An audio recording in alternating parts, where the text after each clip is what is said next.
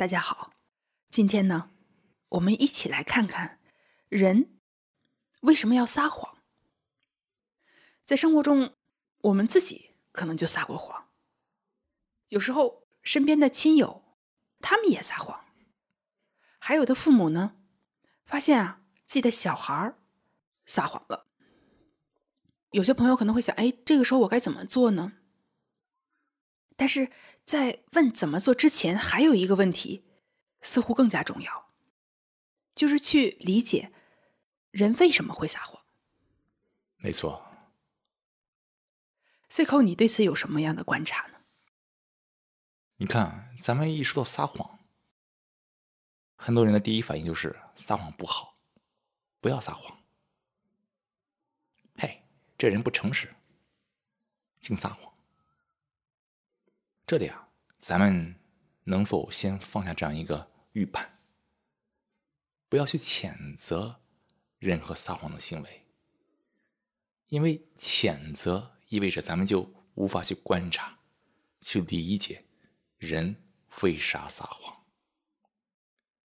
所以啊，这里啊，咱不是去说撒谎不好，而是去观察、理解撒谎。背后的动机，你看，这个撒谎在生活里面非常的常见，每个人都有撒谎的经历，在不同场合也都可能撒过谎。从一个个人到一个所谓的组织，可能都在撒谎。当然，最终还是归结于人在撒谎。什么是撒谎？撒谎就是明知不是那样，非得说成那样，这叫撒谎。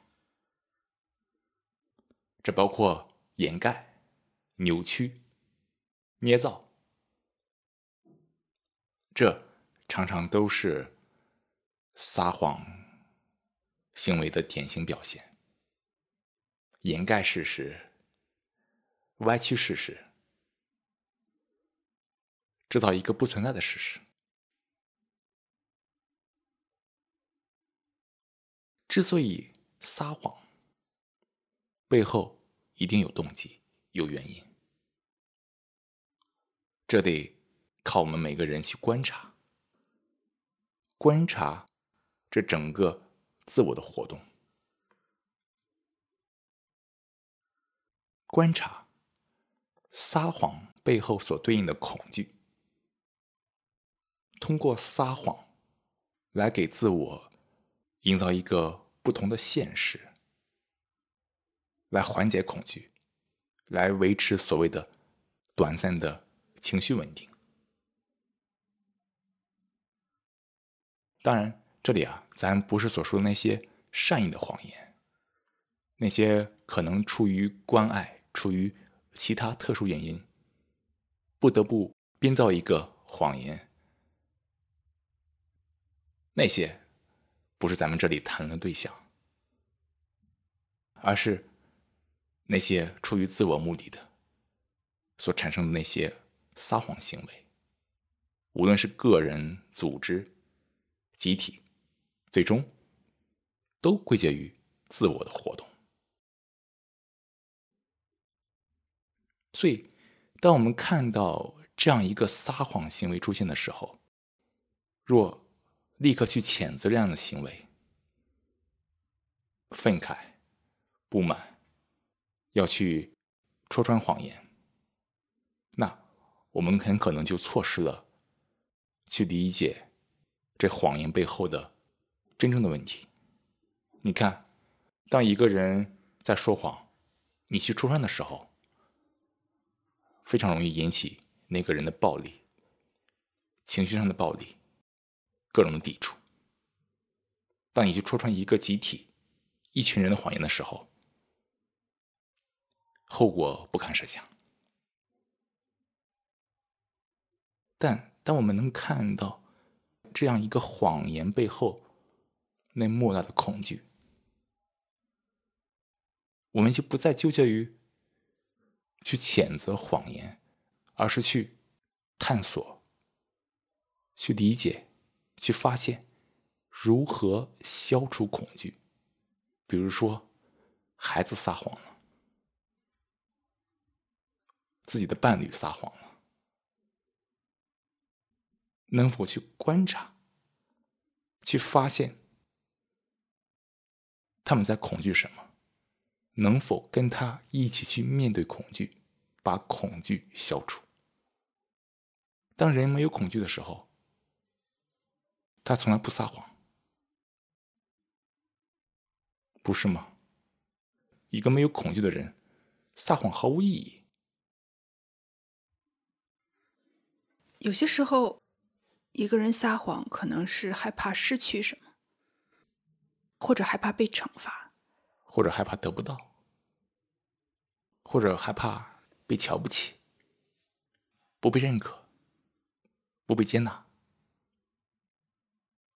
恐惧不消除，内心不自在，谎言就经常出现，来自我欺骗吗？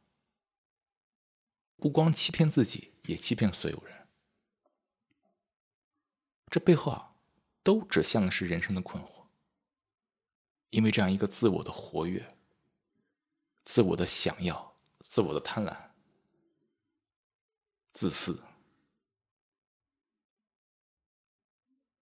所以，当我们周围的人出现这样一个行为，我们能否去观察、去创造一个场合和机会，能够去共同观察？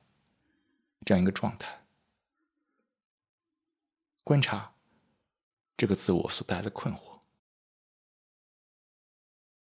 观察这样一个恐惧对所有人的影响，就是把话说开了，大家一起去面对那个恐惧。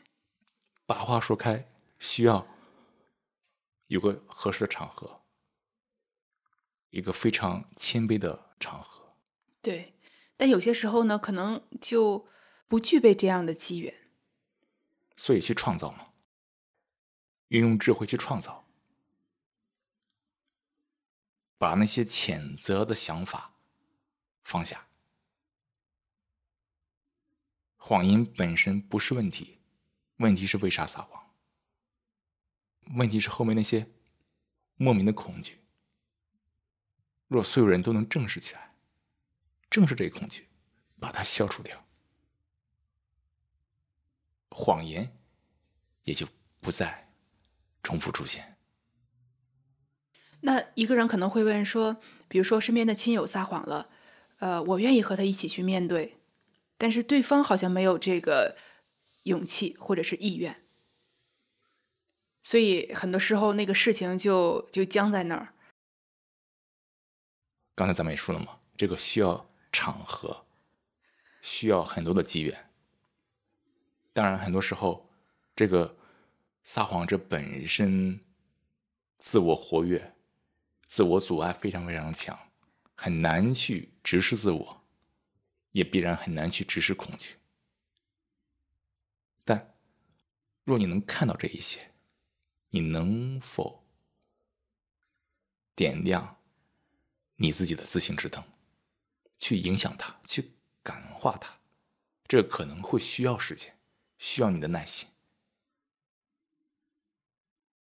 就是说，去解决撒谎这么一个问题，也需要对内心一个整体的理解，才会让一个合适的行动、明智的行动自然的发生。没错。那很多朋友问了，那说，那我现在就是也达不到，就是说。对人心看得那么透彻，理解那么透彻，那我怎么办呢？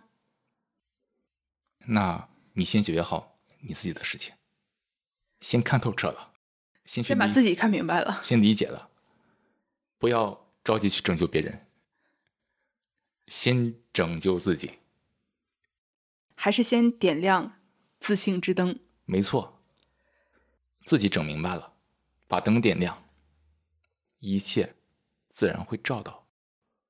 该要去的方向。好，那这就是关于人为什么会撒谎的一个探讨。嗯，好，那咱们下期再会。咱们下期再会。